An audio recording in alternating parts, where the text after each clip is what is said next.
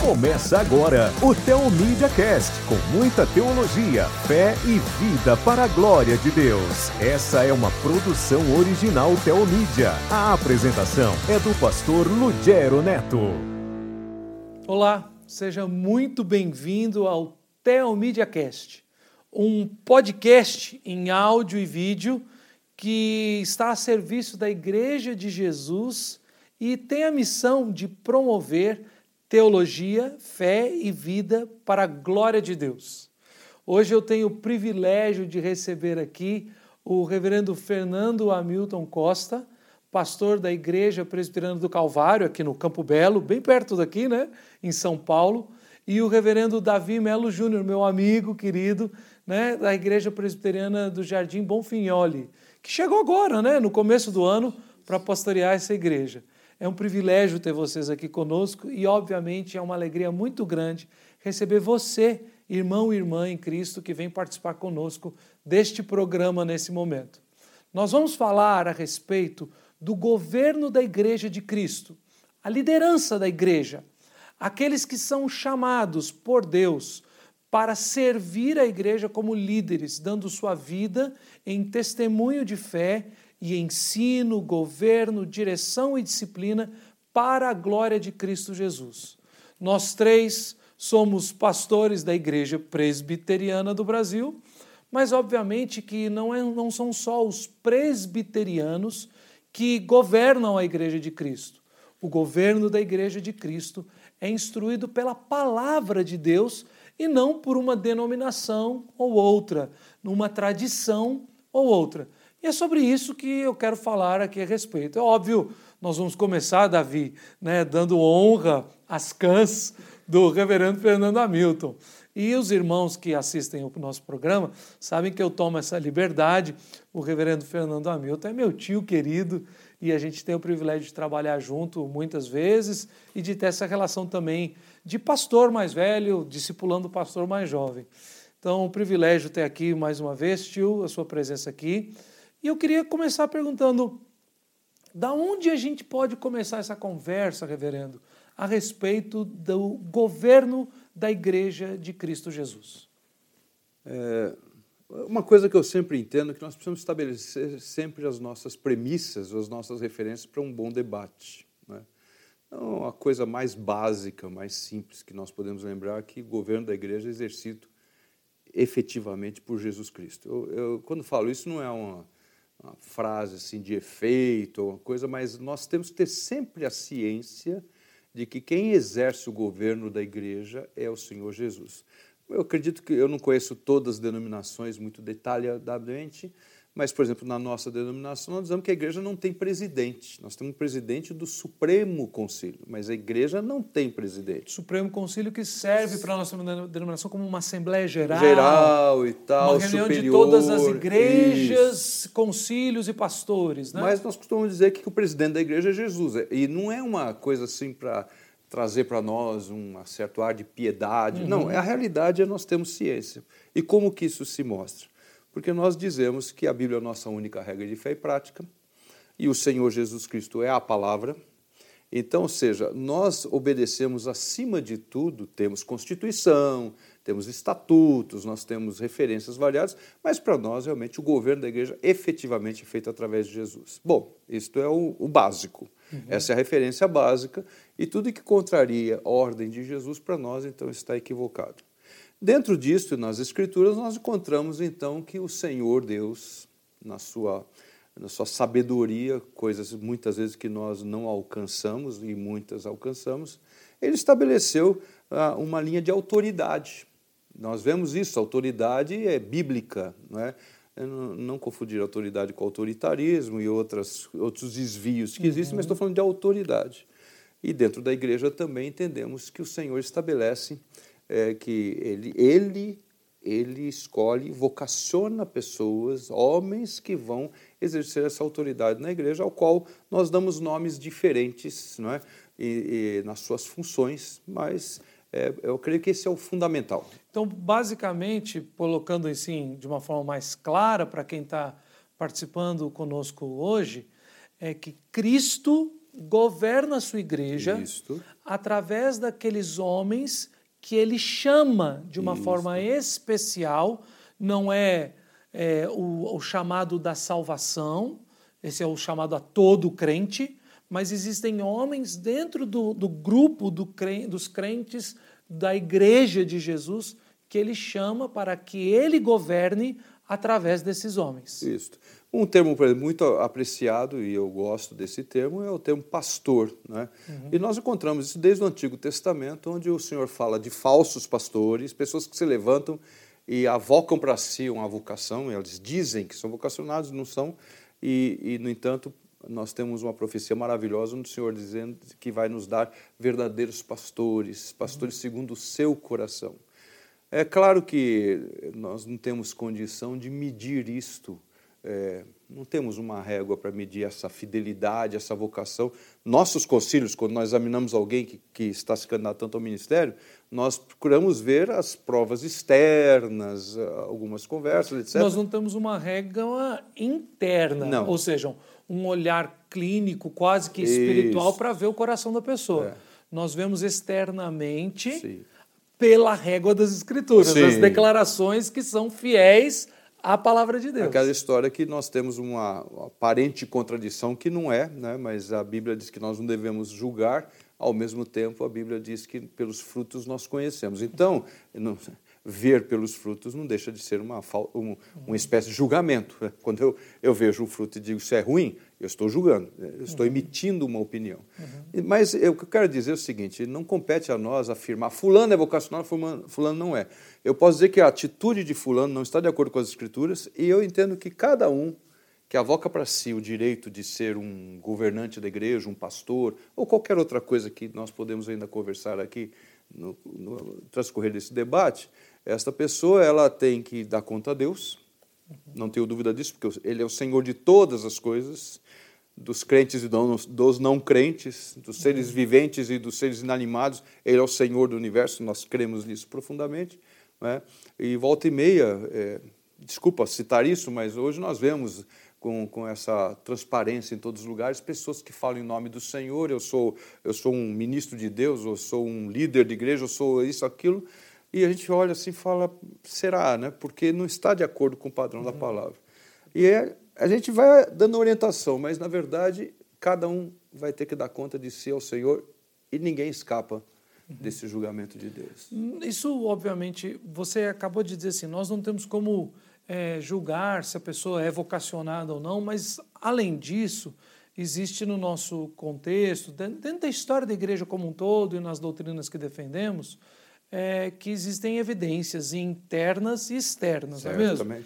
E nesse, esse é exatamente o ponto que eu queria pedir ao reverendo Davi que nos ajudasse a lembrar. Quando nós falamos sobre evidências internas e evidências externas do chamado de alguém, de um crente, para o governo da igreja, para o serviço de pastor, de presbítero e até para o diaconato, como que a Bíblia trata isso, Davi? Por favor, dessas evidências internas e externas.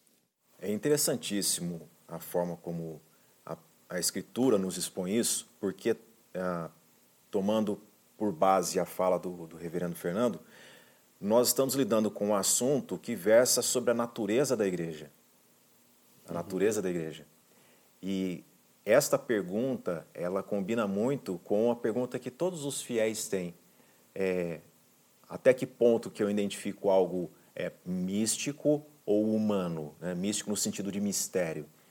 Mas quando nós vemos as escrituras, a, essa, essa harmonia do, do mistério de Cristo no seio da sua igreja e o desafio do homem identificar o que é a obra do Espírito e o que é a obra humana, isso é constante. Isso desde o princípio há na igreja.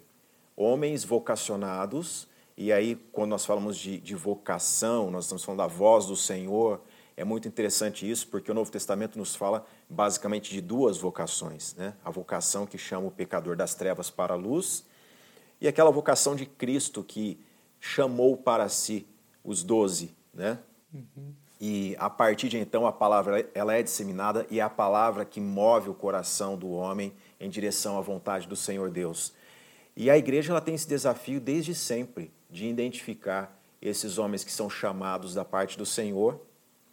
E, e ela pode, ela pode sim identificar onde não há obra do Senhor também. Se não fosse assim, o apóstolo João não nos escreveria aquela belíssima carta dizendo para que nós julgássemos os, os espíritos, né?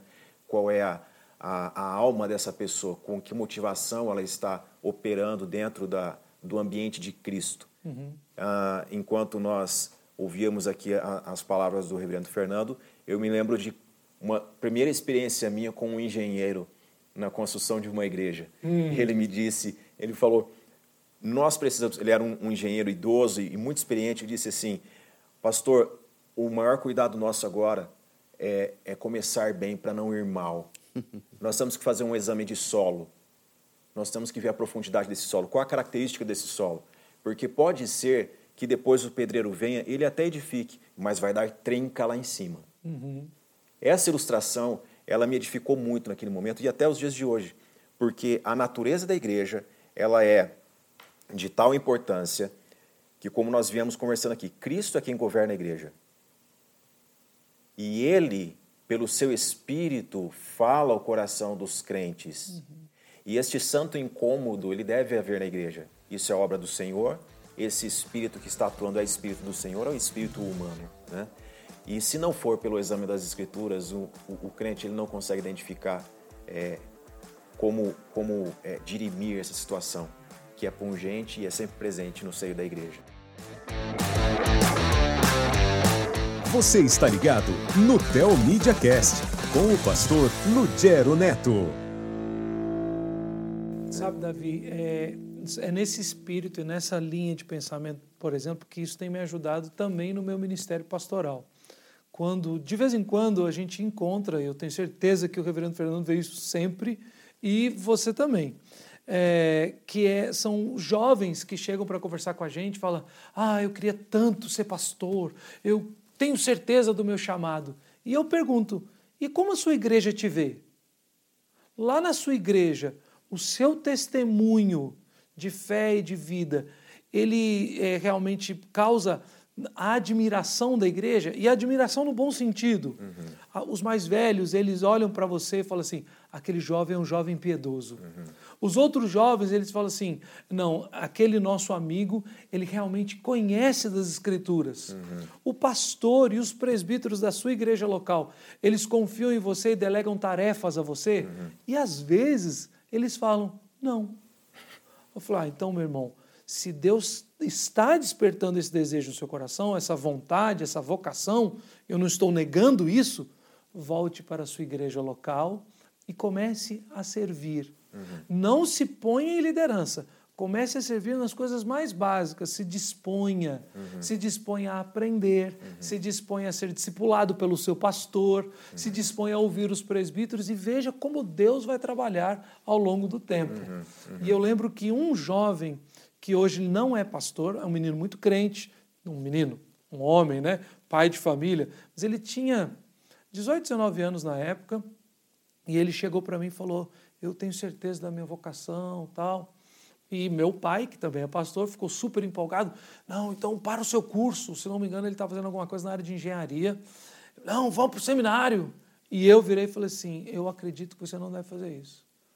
Faça a engenharia até o final. Uhum sirva aqui na igreja local, seja exemplo aqui, pregue o evangelho para os seus colegas de faculdade, dê um testemunho vivo da palavra ali. E ao final, diga: de fato o Senhor tem confirmado esse chamado. Aí vai para o seminário, vai para o campo missionário, vai ser ordenado pastor da igreja. Né? Obviamente que existem alguns pastores como era a questão do meu pai na época, né? que não pensam assim. Tem uma visão, não é uma visão errada, mas eles têm um, um romantismo da história. Né? Não, tem chamado, então vamos lá, vai para o seminário e tal. E eu acho que essa direção de, às vezes, a gente é procurado por alguém e fala assim: não, eu tenho a, a evidência interna, uhum. eu sinto isso. Uhum. A pergunta é: e a externa? A igreja te reconhece assim? Exatamente. Nós temos base escriturística para isso. Porque quando o apóstolo Paulo, ele ali em Atos 16, ele está incumbido de levar aquela carta fruto do primeiro concílio da igreja. A escritura nos diz que chegando na região de, de Derbe, Listra e Icônio, eles conhecem um discípulo chamado Timóteo. Uhum. Esse é um texto muito bonito. Muito né? bonito, Eu porque gosto mais. dele davam bom testemunho os irmãos de Listra e Icônio. Ah, se a gente faz um exame do- do- da distância entre essas localidades, é de aproximadamente 90 a 100 quilômetros de uma cidade a outra. Numa época que o transporte não era o que nós temos hoje. Não era. E aí nós pensamos, como que esses irmãos davam bom testemunho desse jovem Timóteo, que historicamente depois a gente sabe, ele se torna ah, pastor bispo de Éfeso, né? Num- e, e haja vista também as pessoas que habitavam ali em Éfeso, a, a tradição nos diz que João foi para lá, Maria foi para lá também. Olha o privilégio que Deus deu a este rapaz, e, e ali nos diz de algo muito importante, é que o apóstolo, ele ouve a respeito de Timóteo e chama para andar consigo um, um jovem de bom testemunho na comunidade da fé. Então, quando esse- essas pessoas nos procuram, às vezes movidos por, por este impulso, né, é, cabe a nós fazermos essas perguntas, como que a comunidade ela realmente te vê? Porque a Bíblia nos dá base para isso. Os irmãos eles devem dar bom testemunho a seu respeito antes de qualquer emocionalismo, porque não é uma aventura. Verdade. Eu eh, fico fascinado, e você falou de Timóteo, aí minha cabeça acabou não indo tão longe assim, mas a gente vai porque eu amo essa passagem do livro de Atos, né? essa progressividade do ministério do apóstolo Paulo. E, obviamente, você falou de Timóteo, eu me lembrei de Tito. Né? E é nisso que eu eh, gostaria de con- continuar conduzindo aqui e perguntando novamente ao reverendo Fernando. Nós temos essas duas figuras muito importantes, distintas no ministério da Igreja de Cristo, ainda no primeiro século da era cristã, e muito unidos ao ministério do apóstolo Paulo. Eu amo, você citou, né, Davi, que Timóteo foi o pastor, o bispo da igreja de Éfeso, mas a gente vê em várias cartas de Paulo, tipo assim, quando ele escreve a Tito, foi por isso que te deixei em Creta. Aí, em outras cartas ele diz assim, lhes envio Timóteo, né? Dentro e é tão especial que existem no cânon do Novo Testamento, que é no cânon bíblico como um todo, duas cartas a Timóteo e uma a Tito. Pautado nisso, reverendo Fernando, como nós podemos começar a ver, então, a instrução desses dois homens, né, desses discípulos de Paulo, do apóstolo Paulo e bispos da Igreja de Cristo, que a Bíblia nos orienta como deve ser, através dos ensinos que Paulo deixa para eles, que o Espírito Santo deixa à igreja, a- as características básicas, então, para aqueles que são chamados ao presbiterato, bispado, né? o bispo, ah, o- aquele que almeja o episcopado. Né? Quem são eles? Como nós podemos distinguir estes homens eh, e a vocação deles sendo evidenciada no meio da igreja hoje? Então, é, claro que o texto bíblico é o que tem que ser olhado, Uhum. certo? Então, podemos ler aqui. né? Eu estava olhando de canto de olhos aqui, o meu irmão Davi está com o texto aberto em Timóteo lá, Uhum. onde tem as instruções de como devem ser escolhidos os, os presbíteros, certamente, os diáconos ali, e Paulo faz a mesma coisa a Tito. Então, só, só para fazer essa ligação, então, nós temos uma vocação interna, que eu acredito que começa nisso, difícil você chegar para uma pessoa e falar, você vai ser pastor, né?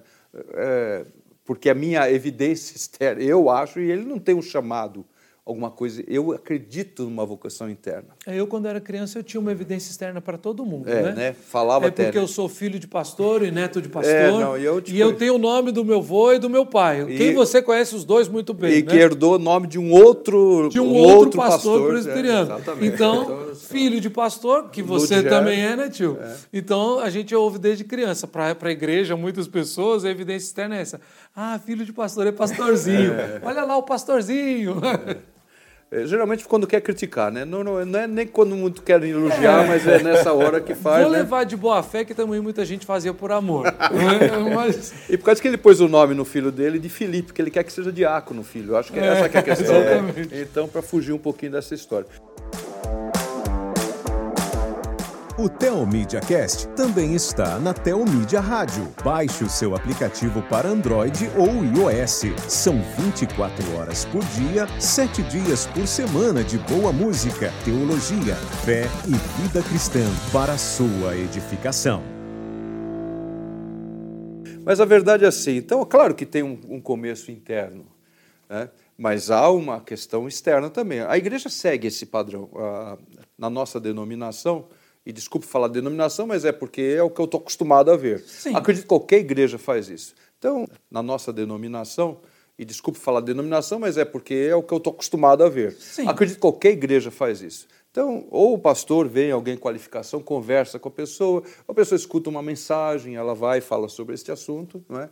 e aí nós vamos então ver as escrituras, que são a nossa única regra de fé e prática, elas estabelecem para nós o que, que é realmente o trabalho e as qualificações do pastor. Então você vê, tanto na carta de Paulo a Timóteo como na carta de Paulo a Tito, ele instrui, ele fala a respeito de um oficial, né, que vai exercer alguma autoridade, o termo bíblico presbítero, se é que alguém está nos escutando e que não tem afinidade eh, com as escrituras, pode ser que alguém esteja nos escutando uhum, que está de curioso, não conhece a estrutura da igreja. A palavra presbítero significa ancião, não necessariamente uma idade de 80 anos, 90 anos, 70 anos, 60 anos, mas uma pessoa experimentada.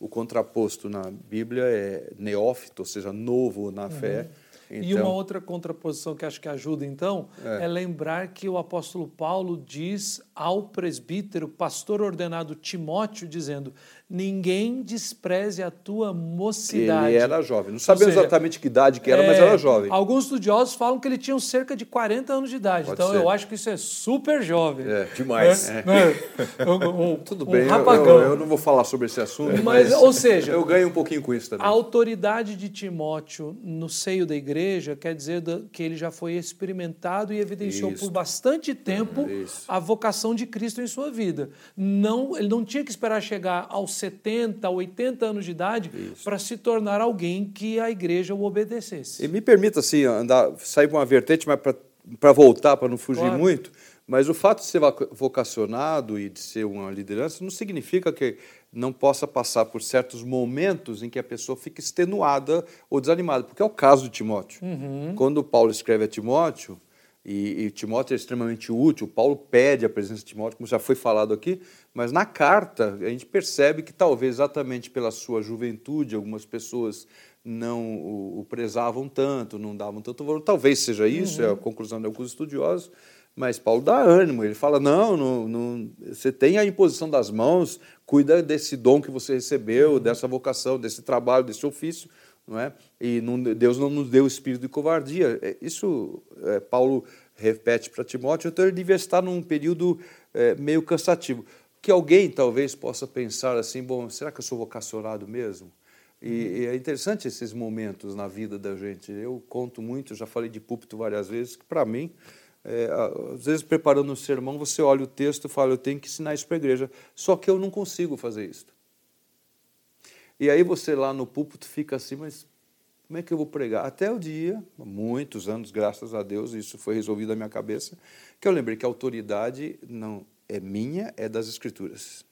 Então, aquele tal do ex operandi, né, no latim e tal, que está na doutrina da igreja, mas a, a, a, autoridade é das Escrituras. Eu devo ser fiel às Escrituras. E claro que eu tenho o dever de cumprir as Escrituras, porque eu sou modelo do rebanho. Uhum mas ah, nós temos autoridade e, e, como é preciosa. Eu falo que ser pastor é a melhor coisa do mundo hum. para quem é vocacionado. É, para quem não é dizia... vocacionado, deve ser a pior carga do mundo ser pastor. Meu pai sempre Imagina, dizia isso. Eu lembro, lembro, de, obviamente, andei a vida toda junto com o papai, né? E ele sempre dizia assim para mim: Meu filho, ser pastor é a melhor coisa do mundo. E no final da igreja, no final do mês, a igreja ainda me sustenta para isso. Aí ele olhava para mim e brincava assim: não conta para ninguém não, porque senão eles cortam o meu salário. Aliás, eu vou pedir para editar aqui depois essa programação e tirar esse pedaço, porque é, nós, nós, três aqui estamos é, é, é prejudicados você contando isso para todo mundo aí nesse podcast. Né? Mas é claro que eu estou brincando também. É. A, a, verdade é que não, há evidências internas, mas Paulo instrui tanto Timóteo como Tito para que eles escolham a liderança. Então, uhum. nunca vamos esquecer que uh, isso tem que ficar claro, primeiro para mim, para você e para o reverendo Davi, porque nós três somos pastores, uhum. primeiro para nós, mas para todos, que a autoridade é de Jesus. Uhum. Daí o peso do que nós fazemos, porque eu faço em nome de Jesus. Então, né, eu que quero, eu que gosto, é assim, do meu jeito. Não, peraí, eu tenho que ver o que o Senhor quer. Eu acredito que qualquer tipo de, de área de ofício de, de, de dentro da igreja, tá certo? Nós temos diversos momentos diferentes, há equipes pastorais que têm um pastor que é líder, quando é o caso de uma igreja grande com um grupo de pastores, às vezes é sozinho. É, tem pastores em campos missionários que, na verdade, ele é o pastor, ele é o presbítero, ele é o diácono, ele, ele é o tesoureiro, ele é, o, tesoureiro, igreja, ele é o zelador, ele abre, ele fecha. Enfim, tem pessoas. O, depende o reverendo da Davi estava tá... recentemente numa plantação construída, é, também era o mestre de obra, né? Você faz tudo, é, você faz de tudo um pouco. Né? zelador da então, e, e, e é um privilégio, eu não tenho dúvida que isso tudo é privilégio. Sem dúvida. Porque aqui vem a velha ilustração do Toscanini, que é outra que eu gosto demais, né? contando que aquele velho mestre virtuoso no violino, tocando num concerto, o violino arrebenta a primeira corda, arrebenta a segunda corda, e ele vai até o final, terminando tocando uma corda só, e a destreza não é do instrumento, a destreza é de quem toca. Então, uhum. quando você tem ciência de que a autoridade sobre você é Jesus, às vezes você sente uma rabequinha, um desses violininhos feito de casca de tatu ou qualquer coisa parecida, que também tem o seu valor, por favor, não estou né? Os tocadores de rabeca, claro, por favor, não fiquem rabeca, ofendidos. É, não fiquem ofendidos, que eu estou falando.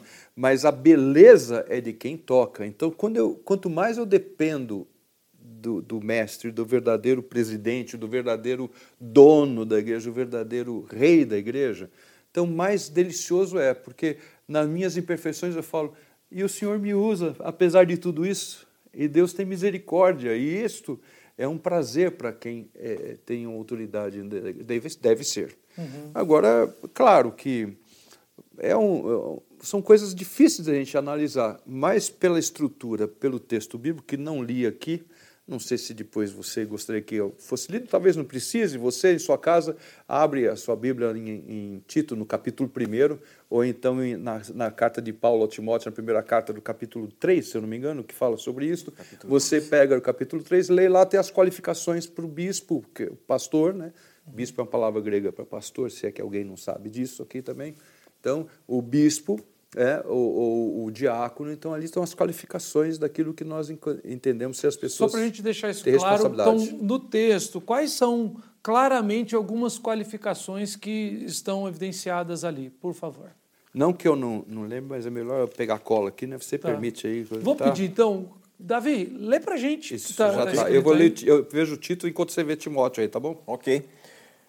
1 Timóteo capítulo 3, a partir do verso 1, diz-nos assim: Fiel é a palavra.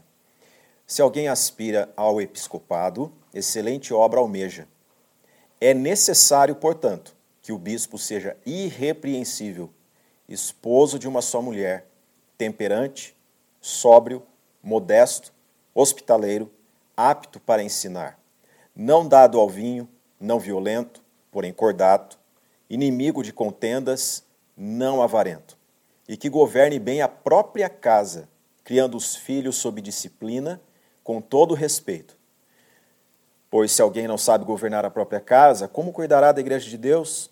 Não seja neófito, para não suceder que se ensoberbeça e incorra na condenação do diabo. Pelo contrário, é necessário que ele tenha bom testemunho dos de fora, a fim de não cair no opróbrio e no laço do diabo. Muito obrigado, amém. Glória a Deus por sua palavra, né? Reverendo Fernando, o texto de Tito, por favor. Então, é muito semelhante, claro. Semelhante. É o mesmo, o mesmo, mesmo autor, autor, humano. Isso, e o, é óbvio, o autor inspirado. Divino, né? Mas é o mesmo humano. autor humano, né? Então, ele diz aqui, então, Tito 1, a partir do versículo 5. Por essa causa te deixei em Creta, para que pusesses em ordem as coisas restantes, bem como em cada cidade constituísseis presbíteros, conforme te prescrevi. Alguém que seja irrepreensível, marido de uma só mulher, que tenha filhos é, crentes, que não são acusados de dissolução nem são insubordinados, porque é indispensável que o bispo, o pastor, não é, presbítero, seja irrepreensível como despenseiro de Deus, não arrogante, não irascível, não dado ao vinho, nem violento, nem cobiçoso de torpe ganância. Antes hospitaleiro, amigo do bem, sóbrio, justo, piedoso, que tenha domínio de si, apegado à palavra fiel, que é a segunda doutrina, de modo que tenha, tenha poder tanto para exortar pelo reto ensino, como para convencer os que o contradizem. Uhum. Permita só mais um texto que eu claro, creio que claro. é, é, é fundamental para nós também, que é então agora Pedro falando sobre o trabalho de liderança. Uhum. E esse texto, para mim, é um texto é, maravilhoso. Está né? Tá na, primeira, na primeira carta de Pedro, capítulo 5, onde ele fala assim: Rogo, pois, aos presbíteros que há entre nós, eu presbítero como eles, e testemunha dos sofrimentos de Cristo, e ainda coparticipantes da glória que há de ser revelada, pastoreai o rebanho de Deus que há entre vós, não por constrangimento, mas espontaneamente, como Deus quer. Nem por sorte da ganância, mas de boa vontade nem como dominadores dos que foram confiados, antes tornando-vos modelos do rebanho. Você está ligado no Tel Media Cast. Siga-nos no YouTube, Instagram, Facebook e Twitter.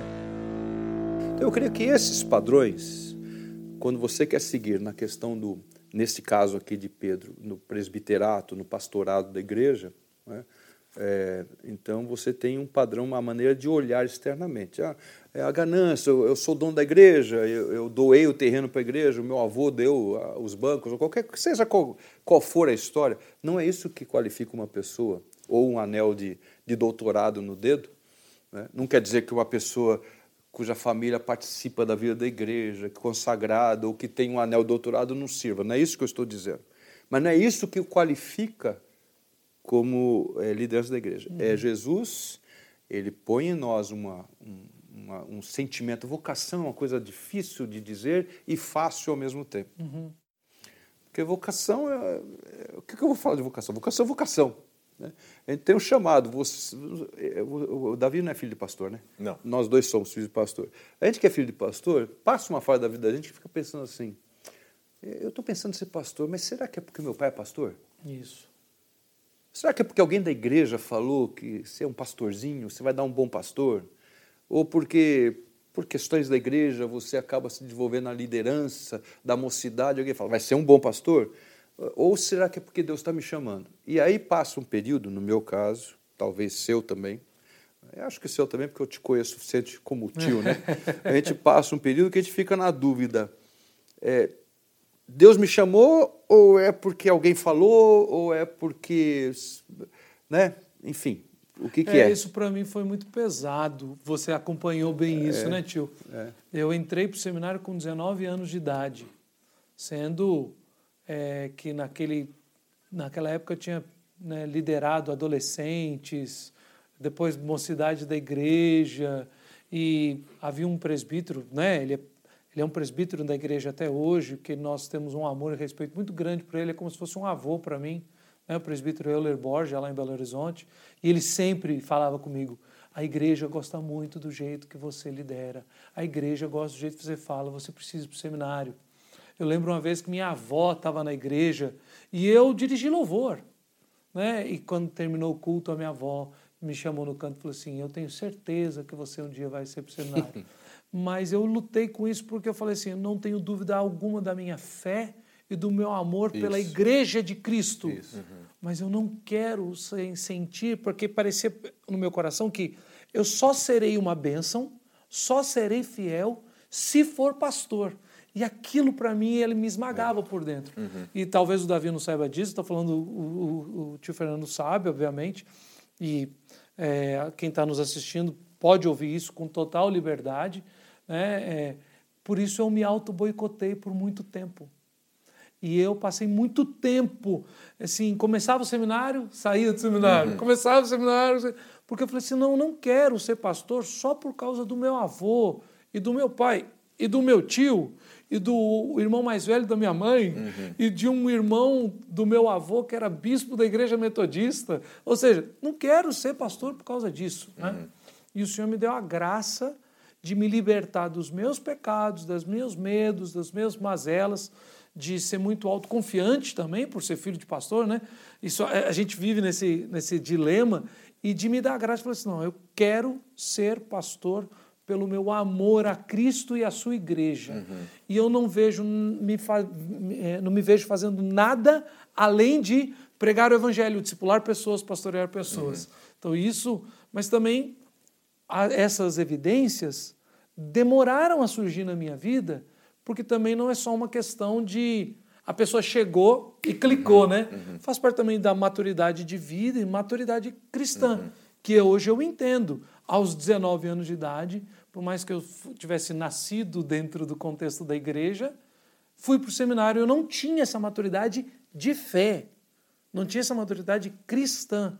E o Senhor me preservou apesar disso tudo, né? Agora a gente chega nesse momento e você coloca diante do Senhor. Foi o que eu fiz, eu fiz minha prova, eu coloquei meu algodão na, lã, na, na grama uhum. para fazer minha prova. São questões, não, não tenho é, nenhum segredo com isso, mas não, não, acho que não há necessidade. E a questão é assim, depois, depois que o Senhor dá convicção, nós vamos com alguns cuidados. Eu fiz um desafio, você sabe, recentemente, de, das pessoas aproveitarem um feriado na cidade de São Paulo e nós podemos é, ter um dia de jejum e a leitura de Isaías. Uhum. E o Neto estava em minha casa, reverendo Davi, e nós nos divertimos porque tanto ele como eu não conseguimos acabar de ler Isaías, 66 livros. E 66 num dia, capítulos. Né? capítulos. Né? É, é, é uma dia. coisa complicada, é fácil 66 capítulos ler por tamanho, mas é muito. Eu, eu ficava rindo com o Neto, porque você começa a ler, daí você fala assim Olha, tem aqui, daí você vai no texto para ver o que, que, que ele está dizendo.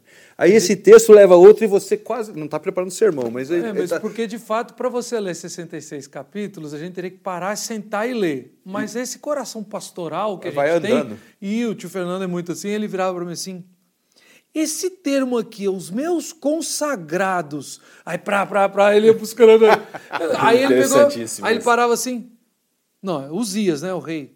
Ah, então vamos lá, segunda reis. É, foi, aí, tô, tô... foi aí Uzias que é o que eu queria falar agora, porque daí a Bíblia conta de Uzias, que está lá em, em, Isaías 6, e Isaías fala assim, no ano da morte do rei Uzias, tal, nós estávamos conversando, e daí eu fui olhar lá na, no, no, texto que eu vi, no caso eu fui em Crônicas, está em uhum. Reis também, mas em Crônicas, e aí descreve Uzias, e Uzias teve um, um reinado longo, mais de cinco décadas de uhum. reinado e tal, e, mas é interessante, né? quando Isaías conta a morte de Uzias, ele fala, morreu no ano da morte, percebe-se que houve uma comoção e tal, mas não conta muito detalhe. Quando você chega lá no livro de Crônicas, então há os detalhes de que ele fez tudo o que era certo diante do Senhor, tal, tal, tal, removeu os postes ídolos e, e tal.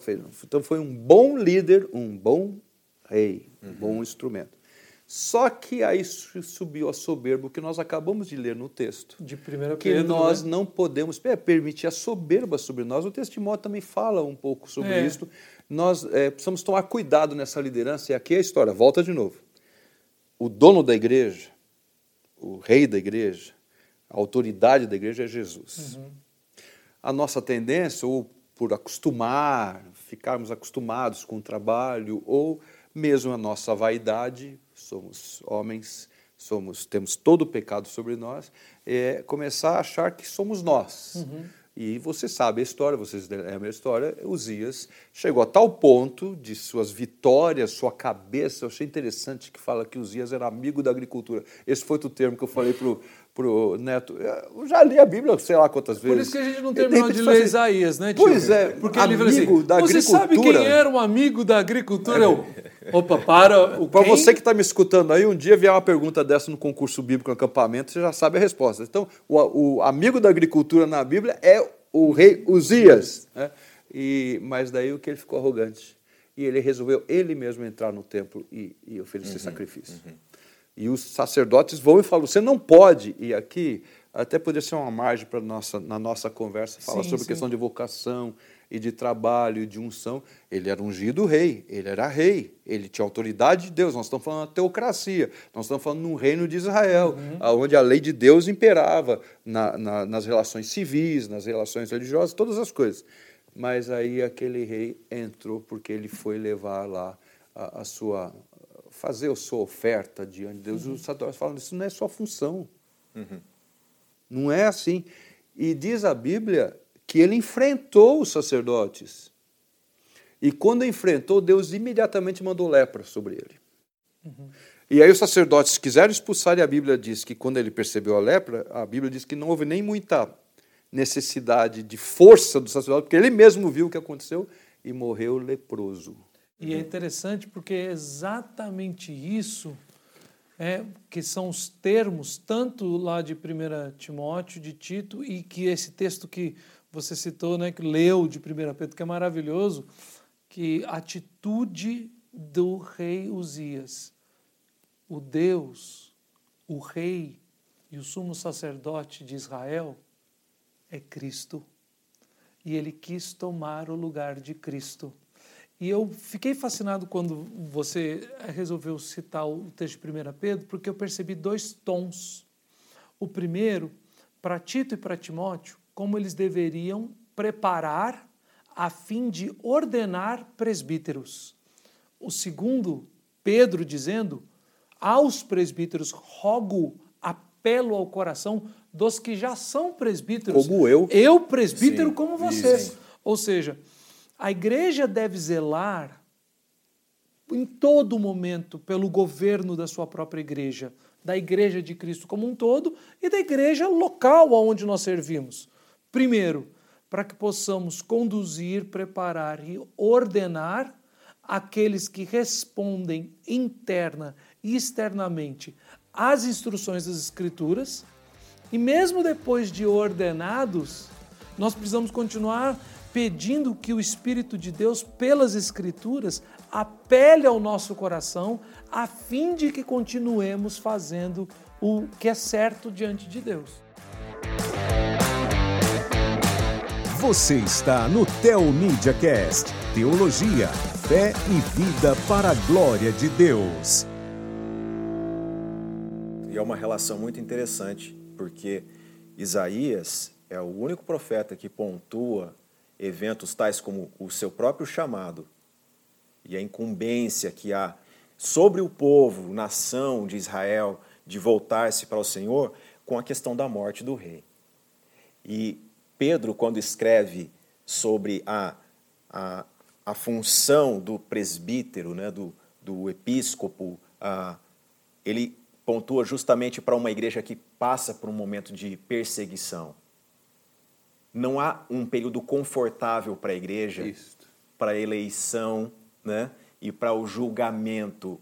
Então, a escritura, ela é a, a nossa base, é o crivo. Mesmo quando nós não encontramos aptidões em nós, a palavra é suficientemente é, poderosa para isso. Vou pegar só um detalhe seu, Davi, que eu joguei para o aqui e agora, né?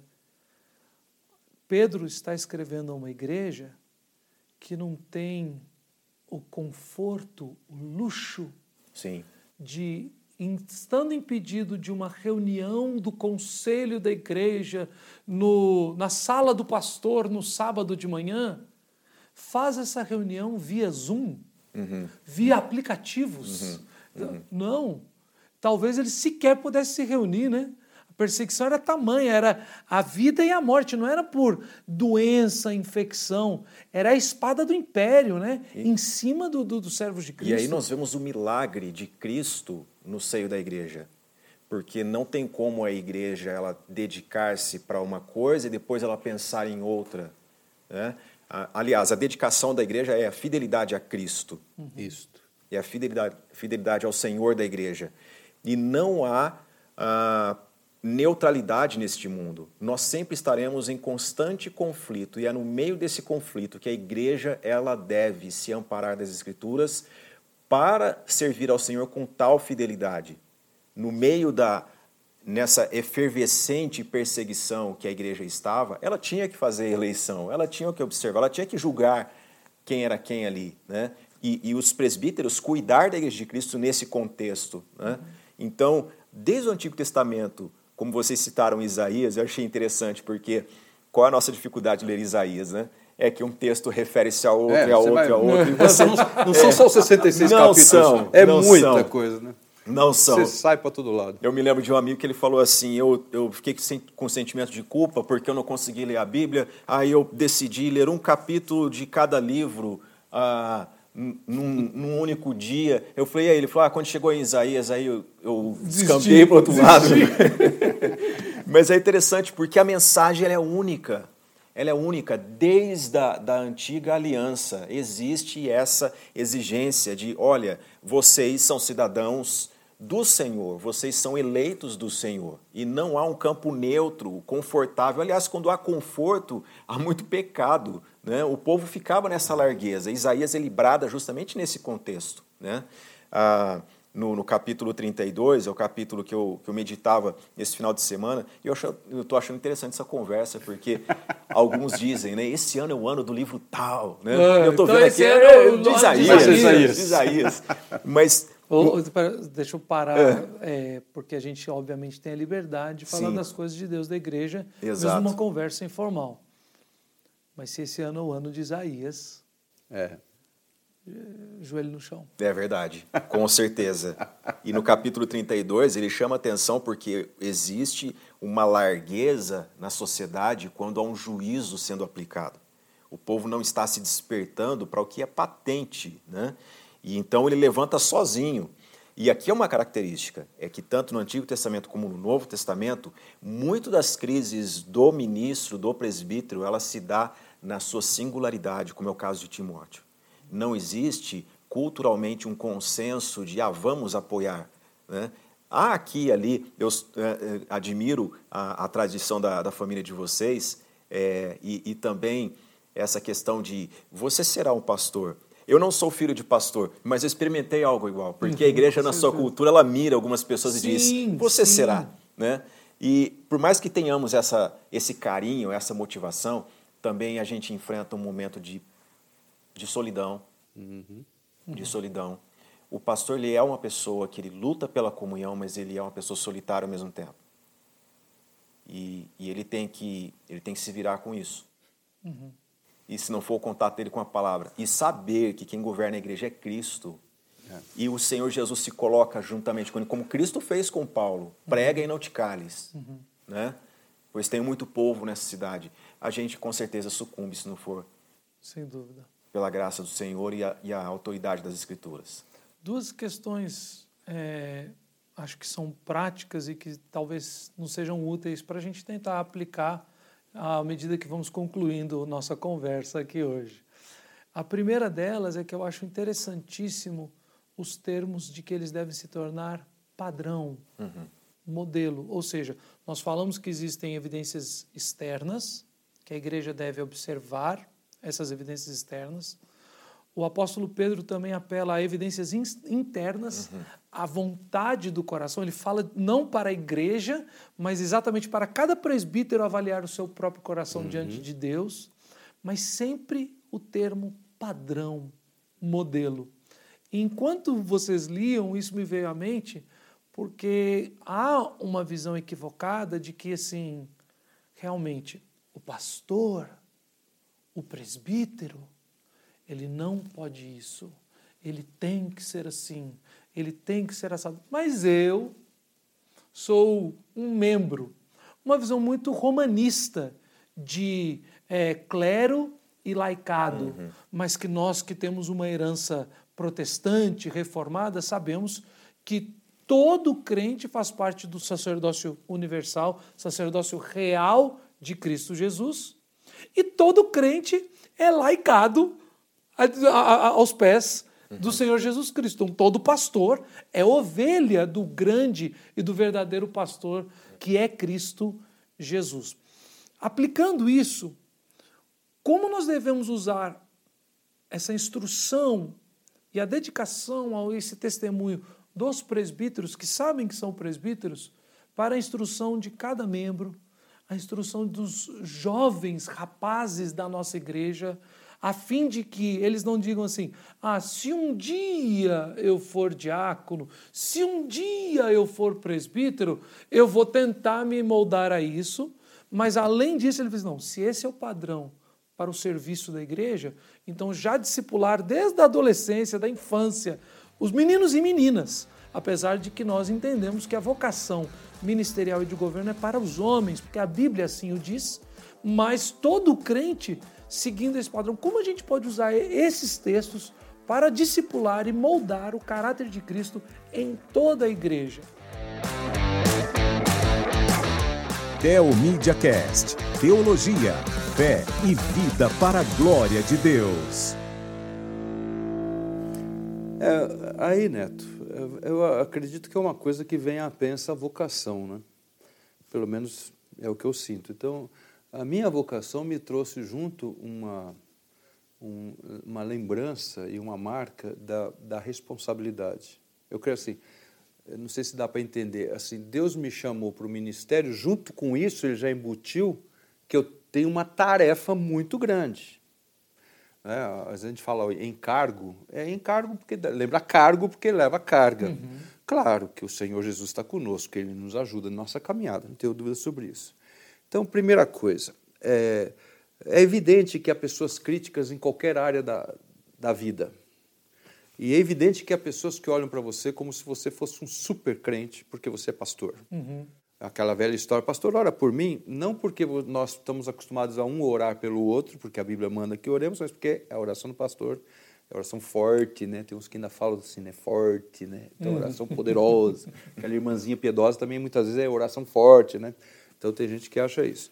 Então, uma coisa é eu escutar algum tipo de crítica para mim, e eu deveria ter o bom senso de escutar e pensar: será que essa pessoa está sendo justa e correta? E muitas vezes Deus usa é, pedrinhas para nos. Sabe aquela pedrinha que fica no sapato? Não no mau sentido da palavra, mas para falar assim, para, para aí, olha o que você está fazendo. Então eu creio que Deus usa. Né? Tem esse lado. E eu mesmo sou meu maior vigia, no sentido daquilo que Deus me deu como vocação. Então tem hora que eu paro, isso é constante no meu ministério, falo, Senhor, mas de novo, eu estou falhando aqui, estou falhando ali, eu, eu não me considero o maior disso, o melhor daquilo. Estou falando sério, isso é, é, é, realidade da minha vida. E, aliás, para mim, confirma a minha vocação. Uhum. Sentimento, para uhum. internamente confirma que Deus me chamou, porque Pensando... ele vai, me, ele vai, como diz aqui no, em Pedro também, humilhar-vos sob poderosa mão do, do Senhor, porque ele é o próprio tempo. Eu entendo que no trabalho também é assim. Então a gente fica debaixo da mão de Deus, que no tempo próprio ele exalte quando ele quiser. Uhum. Mas uma fala importante a esse respeito é aquela fala que nós repetimos muito, que faz parte da, da tradição da história da igreja, é que o pastor que não treme quando sobe ao púlpito para pregar a palavra, Exatamente. alguma coisa errada é. tem. Né? É. E eu queria só falar que, já que nós somos liderança de igreja, quem nos escuta nem todos são da mesma estrutura eclesiástica uhum. que a nossa. Né? Então eu quero dizer para quem nos escuta que ainda que na sua igreja não tenha presbítero, não exista um ofício ordenado de presbítero, quando nós falamos presbítero, nós estamos falando de pastores. Sim. A igreja, o sistema presbiteriano, na verdade, é um sistema que é multipastoral, ou seja, não existe igreja presbiteriana, são pelo menos três pastores porque é o ministro da palavra, o pastor chamado docente, e os, e os presbíteros chamado docente, e os presbíteros regentes, então são três pastores. Então, se na sua igreja não tem presbítero, mas tem um pastor, é o presbítero que nós, a quem nós estamos referindo uhum. aqui. Sim. Diácono, acredito que não existe igreja que não tenha diácono, porque é tão claro nas escrituras, e não vai dar tempo de a gente falar sobre isso aqui é. hoje, já sei, já percebi. A gente já, faz um programa só sobre diáconos. Já, já fechei aqui o, o Ato 6. Diaconia, né? É, eu tinha trazido aberto o Ato 6, já fechei o Ato 6, que eu já vi que não é Ato 6 para nós tratarmos aqui, mas diácono você sabe. Mas as autoridades de Deus você deve olhar para elas. Com que padrão? É, é, o padrão está claro em Bereia. Eu acho que Bereia serve para. Acho não. Eu tenho certeza que Bereia serve de padrão para qualquer coisa. Sem dúvida. Você, crente na igreja, você deve acatar a autoridade do seu líder até onde? Enquanto ele for fiel às Sagradas Escrituras. Uhum. Então você tem a obrigação eu falo com os crentes da igreja, o pessoal hoje em dia, com esses tablets, celulares da vida, acabam deixando Bíblia em casa. Os, uhum. os crentes antigamente chamados Bíblia, porque ele ia para a igreja e estava com a Bíblia no braço e o pessoal, ah, o Bíblia lá, né? Então era assim que era chamado. E hoje você coloca no tablet, fica facinho e tal, né? o pessoal nem vê. Mas você tem obrigação de ter as escrituras. Uhum. Quando nós recebemos um membro da igreja, na igreja, a gente fala assim: você promete ser obediente e acatar a autoridade do conselho desta igreja? enquanto ele for fiel às sagradas escrituras. Uhum. Está no nosso, é, nos nossos princípios isso e nós fazemos isso quando pegamos o compromisso do, da pessoa que quer ser membro da igreja. Uhum. Você promete reconhecer a autoridade enquanto estas forem fiéis às sagradas escrituras. Uhum. É isso que nós temos.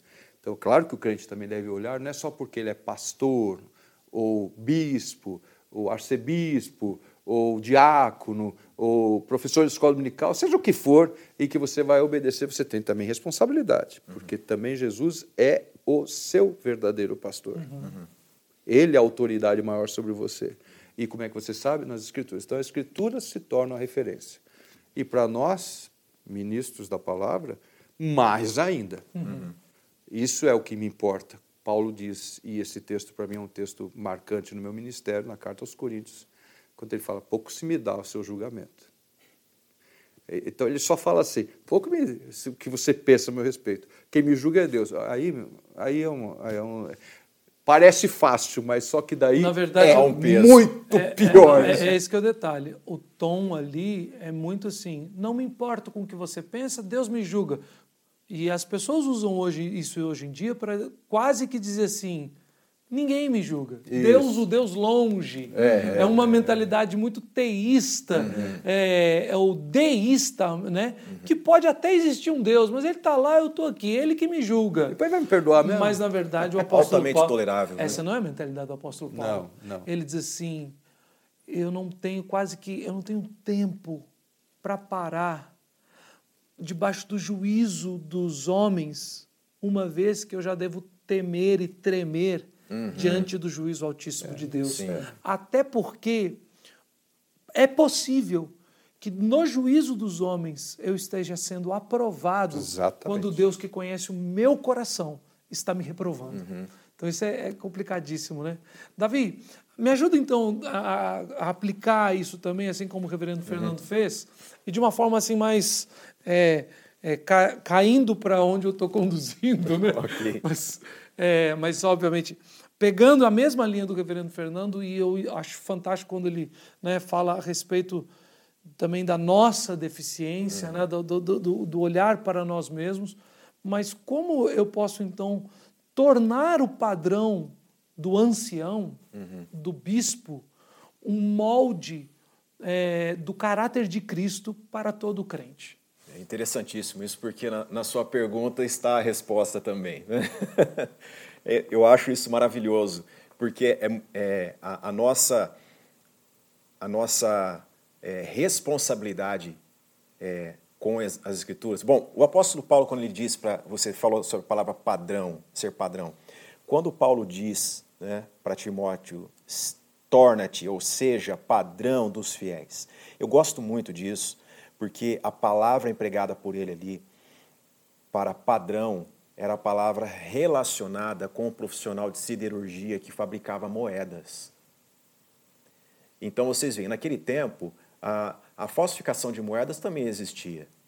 Como então eu aceito uma moeda? Como que eu sei se isso aqui é o metal que está relacionado com o valor que diz que ela tem?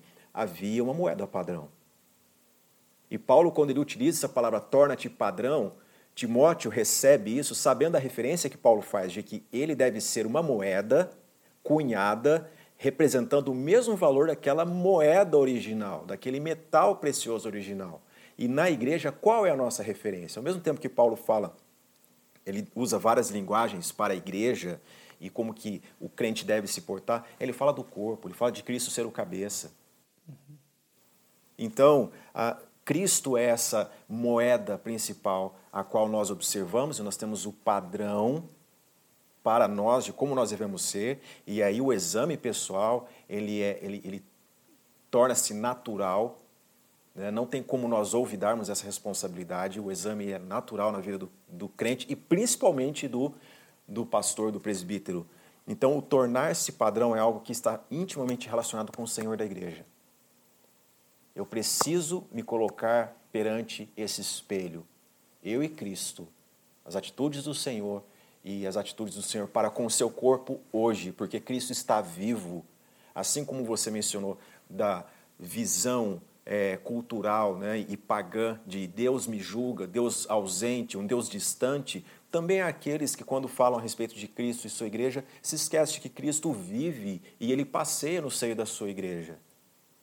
E com esta verdade eu devo me humilhar e saber que ele está tão próximo que ele se coloca diante de mim de forma que eu posso fazer uma comparação entre o meu padrão e o dele e buscar fidelidade com Ele na prática dos bons costumes na sua igreja. Amém. Amém. Eu quero agradecer muito por, pela participação de vocês aqui, é, enriquecendo tanto esse, essa conversa, ou seja, nós meditamos na palavra de Deus juntos aqui e podemos compartilhar com as pessoas que estão nos assistindo. Né? Reverendo Davi, muito obrigado pela sua presença. Deus abençoe, leve o nosso abraço à sua igreja, à sua esposa, né? E que Deus possa continuar te conduzindo no seu ministério tão ricamente e poderosamente. Amém. Obrigado. Reverendo amém. Fernando, muito obrigado, né? Tio Fernando. é, Reverendo, muito obrigado pela sua presença aqui mais uma vez. É, tem sido muito bom partilhar desse tempo também no programa aqui. E aquele, obviamente, o nosso abraço querido à Igreja Presbiteriana do Calvário e a todos os seus queridos. O privilégio é meu. Obrigado. É, que bom. Obrigado por ter vocês aqui. Eu queria agradecer, obviamente, muito a sua presença aqui conosco e convidar a você que nos assiste a participar de todos os nossos encontros. Toda a semana nós temos um programa novo em áudio nos principais canais de streaming, que você pode abaixar diversos aplicativos aí, os mais famosos e importantes, que nós temos ali o áudio dos nossos podcasts ali do Telmedia Cast. E em vídeo você pode assistir não só esse programa, mas como todos os nossos programas do Telmedia Cast na sua íntegra em vídeo no nosso aplicativo, o Telmedia. Então baixe esse aplicativo, assista esse programa e muitos outros programas, filmes, desenhos para as crianças, conteúdos cristãos para a edificação da sua casa, da sua vida, da sua família. Muito obrigado por estar aqui conosco. Que Deus abençoe a cada um de vocês. Você acabou de ouvir o Teomídia Cast com o pastor Lugero Neto. Assista o melhor desse podcast com imagem no nosso canal do YouTube e na íntegra na plataforma de vídeos Teomídia. Lá você também assiste filmes, séries, documentários. Também tem palestras, cursos e clipes de música. E para os pequeninos tem a área Kids com animações e filmes infantis. Assine agora mesmo e faça uma degustação de 15 dias totalmente gratuita. O endereço é telmedia.org. Repito, telmedia.org. Até a próxima semana.